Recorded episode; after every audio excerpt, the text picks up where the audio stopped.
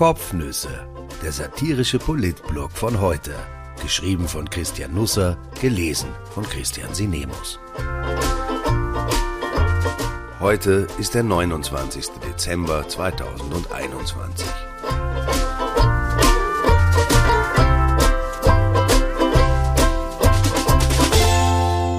Das Jahr der Kehrseiten.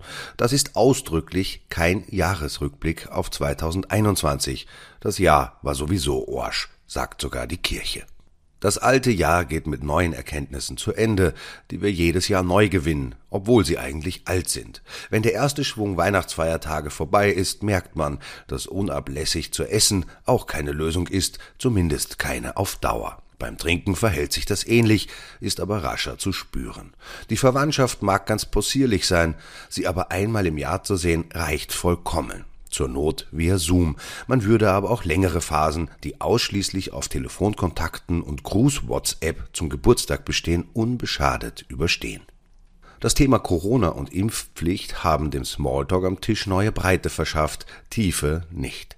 Und für den Blödsinn, den man geschenkt bekommt, hätte sich der ganze Lametta nicht gelohnt. Aber es war wie immer sehr schön und nächstes Jahr machen wir das gleiche wieder. Bis dahin werden wir so drei oder vier Lockdowns haben, im Sommer unbeschwert auf Urlaub fahren und glauben, alles wäre vorbei um am Jahresende draufzukommen, dass sich nur der Kalender weiterentwickelt hat. Wir werden uns ein paar Mal impfen lassen. Meine Zweifel wachsen, ob tatsächlich gesetzlich dazu verpflichtet. 2022 wird keine Neuschöpfung, eher eine Fortsetzung des Gewesenen. Treffsichere Kommunikation wäre jetzt das Gebot der Runde. Die Regierung schwächelt darin aber seit längerem, egal in welcher Familienaufstellung. Sie stellt Corona-Maßnahmen immer als etwas Negatives dar, als Belastung. Aber das müsste nicht sein. Gerade der bevorstehende fünfte bundesweite Lockdown böte viele Gestaltungsmöglichkeiten, vor allem für den Kanzler der großen Gefühle. Ich will jetzt niemanden eine Beratungsleistung aufdrängen, aber es ginge doch auch so. Karl Nehammer lädt zur Pressekonferenz über neue Maßnahmen, tut ganz unschuldig, springt dann plötzlich auf, setzt sich einen Panama-Hut auf, so einen wie Lou Bega hat, reißt das Mikro an sich und schmettert in den Kongresssaal des Kanzleramtes Ladies and Gentlemen, this is Lockdown number five. Und dann legt er los. A little bit of Omicron in my life, a little bit of Delta by my side, a little bit of booster is all I need, a little bit of Demo is what I see, a little bit of Impfpflicht in the sun, a little bit of Sperrstund all night long, a little bit of fake news, here I am, a little bit of Klopapier makes you a man. Alle am Podium um den Kanzler der magischen Momente, von Elli Köstinger bis Michi Ludwig, könnten die Hüften kreisen lassen, eine Drehung um die eigene Achse machen, Schultern und Arme im Rhythmus bewegen, die einen besser, die anderen bemüht. Caroline Edstadler könnte am Klavier sitzen und anlassig ins Publikum schauen wie Freddie Mercury einst bei Live Ad in Wembley. Martin Kocher könnte in den Spagat springen, Martin Polaschek Headbangen, dass die Haare nur so fliegen, Claudia Blackholm die Turmposaune blasen, Alexander Schallenberg ein paar rollende R beisteuern. Werner Kogler Bier holen, Margarete Schramberg überlegen, in welcher Abteilung von Kaufhaus Österreich sie die CD des Auftritts am besten anbieten könnte. Die Journalisten bei der Pressekonferenz, die TV-Zuschauer daheim, alle würden mitzwingen. Wenn dann Fragen zugelassen sind, dann könnte der erste Reporter, wie immer vom ORF, dem Publikumswunsch umgehend Rechnung tragen und den Kanzler nachgerade anflehen. Könnten wir bitte eine zweite Strophe haben? Schön war das damals, werden die Leute noch Jahre danach sagen, damals, als der fünfte Lockdown ausgerufen wurde. Der Ordnung halber erwähne ich, dass ich diese Beratung gratis durchführe.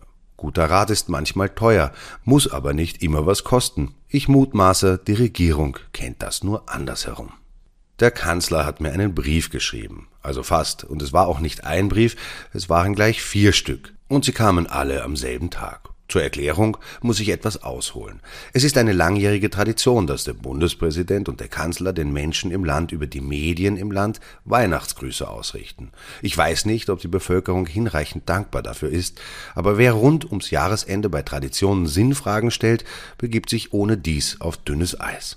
Den Redaktionen gehen jeweils ein paar Tage vor Weihnachten Schriftsätze zu, es wird um Abdruck gebeten. Die Schreiben richten sich eigentlich an die Bevölkerung, sind aber mit sehr geehrter Herr Chefredakteur überschrieben, ein klassischer Fall für von hinten durch die Brust ins Auge.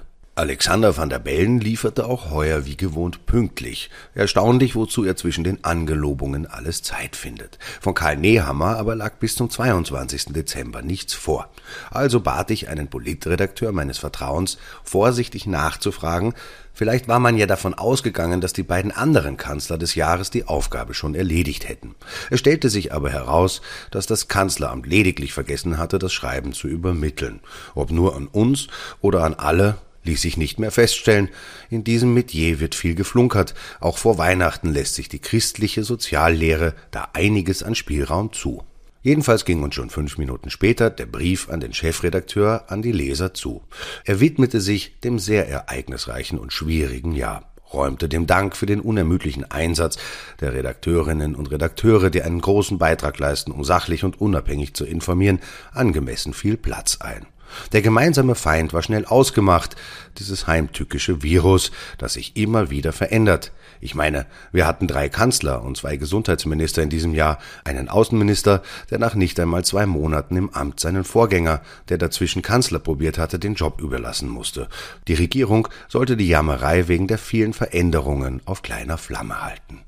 Der Brief wies ein paar Besonderheiten auf.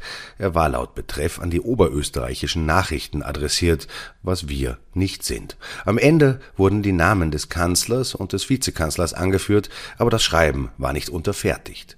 Allerdings hatte Karl Nehammer seine Unterschrift in einem Extradokument beigefügt. Sie sah aber so krackelig und runzelig aus, als hätte er seinen Namen während der vier Uhr Jause zu Papier gebracht mit einem Speckbrettel als Unterlage, ohne einen Fettfleck drauf zu hinterlassen, immerhin. In einem Antwortmail bedankten wir uns höflich, regten aber an, dem Schreiben eventuell ein offizielleres Gesicht zu geben, etwa äh, durch die Beifügung eines Briefkopfes. Das würde in der Bevölkerung sicherlich großen Anklang finden.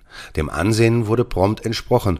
Das neue Schreiben hat alles, was man sich von einem amtlichen Schriftstück aus dem Kanzleramt und dem Vizekanzleramt erhofft. Briefkopf, beide Unterschriften, es überfüllte sogar alle diesbezüglichen Wünsche, denn nun wurde ich als sehr geehrter Frau Chefredakteurin angesprochen. Ich wollte schon eine WhatsApp-Gruppe eröffnen, um Glückwunschpost hinkünftig geschmeidiger mit Woman oder der Woche der Frau tauschen zu können, aber dann erinnerte ich mich, dass mit Chats dieses Jahr nicht jeder gute Erfahrungen gemacht hatte und griff lieber zum Telefon. Das Gespräch mit dem Büro des Kanzlers war von einer heiteren Leichtigkeit getragen. Man verstand sofort, dass es sich bei mir um keine Frau handelt, entschuldigte sich mehrmals, obwohl ich gar nicht pikiert war, und versprach mir die ehebaldige Übersendung eines neuen Schreibens. Brief Nummer drei kam tatsächlich recht flott. Ihm war aber kein langes Leben beschieden. Inzwischen hatte nämlich offenbar das Korrektorat den Dienst im Kanzleramt angetreten und festgestellt, dass der Brief an den Chefredakteur oder die Chefredakteurin ein paar Unzulänglichkeiten aufwies, nämlich, dass sich peinlicherweise ein Tippfehler eingeschlichen habe, wie mir in einem weiteren Mail mitgeteilt wurde wir sind ja auch keine Klosterbrüder, was das betrifft, aber das Fehlerteufelchen hatte nicht einmal, sondern sechsmal zugeschlagen. Er gab eine erste Grobsichtung, immerhin aber konnte man bei den meisten Sätzen den Sinn erahnen. Also kam eine vierte Fassung, die passte perfekt. Sie traf tatsächlich von hinten durch die Brust ins Auge. Ich erzähle diesen Schwang übrigens nicht, um den Mitarbeiterstaat von Nehammer verächtlich zu machen. Die Leute haben ohnehin genug damit zu tun, sich den Namen des jeweils amtierenden Kanzlers einzuprägen, sondern ich muss zugeben, ich mag ja Österreich vor allem wegen dieser Art von Geschichten. Sonst mag ich nicht zurückblicken. Auch in der Zeitung haben wir die Jahresrevue heuer komplett weggelassen. Was soll es für einen Sinn haben, einen Zeitabschnitt zu huldigen, der uns vor allem die Kehrseite gezeigt hat, um es einmal etwas eleganter auszudrücken. Dabei liebt Österreich Jahresrückblicke. Im Fernsehen beginnen sie schon im November. So, als könnte man es gar nicht erwarten, das abgelaufene Jahr bei der Tür hinauszuschmeißen, Hut und Mantel hinterherwerfend. Es gibt Jahresrückblicke in Zeitungen, in Magazinen, sogar in Buchform. Mir tun die Menschen leid, die heuer so etwas unter dem Weihnachtsbaum liegen hatten, denn was ist das Geschenk im nächsten Jahr? Ein Virus im Rexglasel? In Österreich kann ein Jahr erst gehen, wenn ausgiebig darauf zurückgeblickt wurde. Es muss protokolliert und veraktet werden. In einem Land, in dem das gesamte Leben mehr oder weniger eine Aneinanderreihung von Behörden wegen ist, fehlt eigentlich nur eine Magistratsabteilung, die Jahresrückblicke verwaltet. Man könnte sie MA 0815 nennen. Da könnten dann alle Eingaben machen, welche Ereignisse fahrlässig vergessen worden waren. Es gäbe einen neuen Anlass, sich vor einem Amtszimmer anzustellen, etwas Lebenszeit ins Anhören einer Telefonschleife zu investieren oder vergeblich auf eine Antwort in Briefform zu warten. Nächstes Jahr will Martin Kocher seine Reform des Arbeitsmarktes präsentieren. Ich hoffe, er weiß, welches Potenzial in der Errichtung einer MA 0815 schlummert. Aber grundsätzlich war das Jahr für den Orsch. Das darf man so derb sagen, denn auch geistliche Würdenträger kommen zu diesem Schluss. Pater Dr. Johannes Pausch ist einem breiten Publikum bekannt, weil er unter anderem über Spar Bio-Küchenkräuter für die Seele verklopft, also etwa Bauchwohl oder Mut und Zuversicht oder Kinderlachen. Ich kann jetzt nicht genau sagen, wie man Kinderlachen in Glasflaschen abfüllt, zumal die derzeit gültigen Gesetze die Verwendung von Cannabis nur bedingt zulassen, aber ich lasse das einmal beiseite. Der frühere Prior von Gut Eich in St. Gilgen wird schon wissen, was er tut. Der Doktorpater gab nun dem Kurier ein Interview. Ich habe es mit großer Erwartungshaltung gelesen. Ich dachte mir, hier würde die Chance genutzt, Wankelmütigen sanft die Vorzüge einer Impfung gegen Corona näher zu bringen. Wenn ein männliches Kräuterweiberl das nicht schafft, wer dann? Leider wurde keine einschlägige Frage gestellt. Pater Pausch, der im Fernsehen zu sehen ist, wie er durch Kräutergärtenlust wandelt, hin und wieder bei einer Pflanze stehen bleibt, an ihr schnüffelt oder sie sachte zurechtrückt, dass sie nicht Auer schreit, darf sich eher an der Schulmedizin abarbeiten und etwas Esoterik über Österreich ausstreuen. Das Grenzproblem ist, dass viele die Beziehung zu sich und den Dingen verloren haben, sagt er, ohne auszuführen, zu welchen Dingen uns die Beziehung eventuell abhanden gekommen wäre. Es hat sich in diesem Jahr eingebürgert, dass man dem Virus Genie andichtet, wohl auch um zu überdecken, dass sich so manche, mancher bei der Eindämmung der Pandemie oft recht tölpelhaft angestellt hat. Ich halte ja Corona eher für einen Trottel. Mutieren kann jeder Einzeller. Da brauchst du kein Harvard-Studium dafür. Sonstige geistige Hochleistungen sind mir nicht bekannt. Das Virus löst keine Zeiträtsel, fährt nicht, so wie wir in den Ferien aus Studiengründen, zu Ausgrabungsstätten, geht nicht in die Oper, um Franz Welser Möst beim Dirigat von Elektra zuzuschauen, sondern verfolgt andere Hintergedanken. Würde ich Corona beim Friseur treffen, wüsste ich gar nicht, worüber wir uns unterhalten könnten. Pater Dr. Johannes Pausch sieht das aber offenbar anders. Ich bin überzeugt, dass uns das Coronavirus etwas zeigen will, sagt er dem Kurier und deutete postwendend und stellvertretend für uns die Hinweiszeichen. Dass wir unseren Lebensstil ändern müssen, nicht immer noch mehr konsumieren. Ich habe auch nichts gegen Weihnachtskekse, aber wenn wir zu viel in uns reinstopfen, stärkt das nicht unsere Lebenskraft. Ich bin immer für diätische Ratschläge empfänglich, messe ihnen aber in der Regel eine höhere Glaubwürdigkeit bei, wenn sie von Menschen kommen, die optisch selbst eher dem Team Babykarotte angehören als dem Team Frühlingszwiebel. Viele Küchenkasteln sind vollgestopft mit Medikamenten, die abgelaufen sind und von denen keiner mehr so genau weiß, wozu sie gut sind. Warum passiert das? fragt sich und uns der Pater, der wohl im Küchenkastel lieber sein Kinderlachen sehen würde, abgefüllt in Glasflaschen. Weil man sich von einem Arzt, zu dem man keine Beziehung hat, Medikamente verschreiben lässt, deren Wirkung man nicht versteht. Früher waren die Küchenkasteln voller Kräuter und jeder wusste, wozu sie gut sind. Das Küchenkastel ist quasi eine Metapher für verlorene Beziehungen und eine anonyme Zeit. Im Moment ist das Immunsystem geistig, seelisch und gesellschaftlich, entschuldigen Sie bitte die Ausdrucksweise, im Arsch, sagt ein Pater. Und da soll man selbst die Kontenance bewahren? Auch für Sebastian Kurz war das Jahr irgendwie Orsch, obwohl er Großes geleistet hat. Zwei Rücktritte in einem Jahr schafft nicht jeder, und das führte im Ausklang zu zwei Würdigungen sehr unterschiedlicher Art. Im Falter war eine despektierliche Karikatur zu sehen, die vor allem eine Gemeinheit gegenüber der Lebenspartnerin des Ex-Kanzlers war. Es ist inzwischen weitgehend alles dazu gesagt worden. Anfang nächsten Jahres wird sich der Presserat damit beschäftigen, bei dem zahlreiche Beschwerden eingingen. Das Urteil wird wegweisend sein und, egal wie es ausfällt, viele nicht zufriedenstellen. Satire ist immer eine Gratwanderung. Als Einstieg ist zu klären, ob es sich überhaupt um eine solche handelt, aber ich bin da nicht vom Fach. In einem Artikel der Krone Bund fand sich der Ex-Kanzler vermutlich besser getroffen, was vor allem daran gelegen sein dürfte, dass er zu Text und Bild selbst am meisten beigetragen hatte.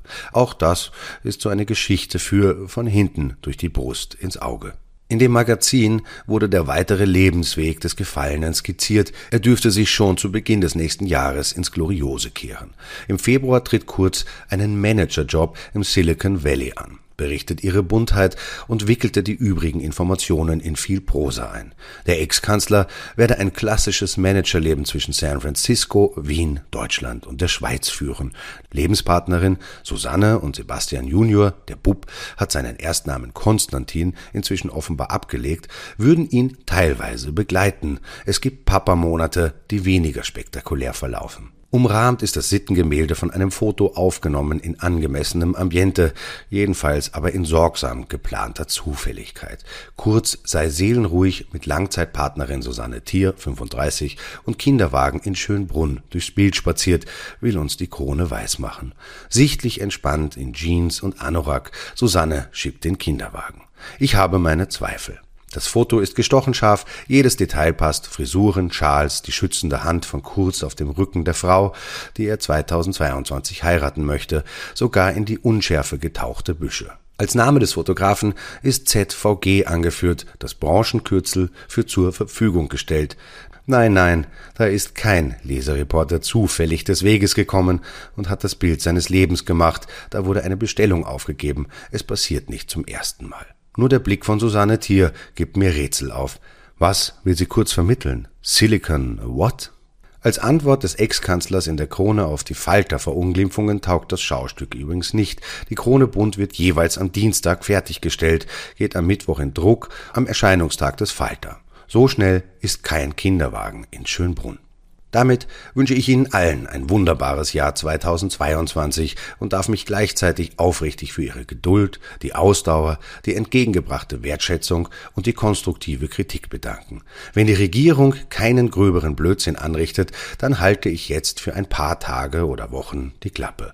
Ich bin ohne dies unverschämt lang geworden diesmal. Sie verzeihen.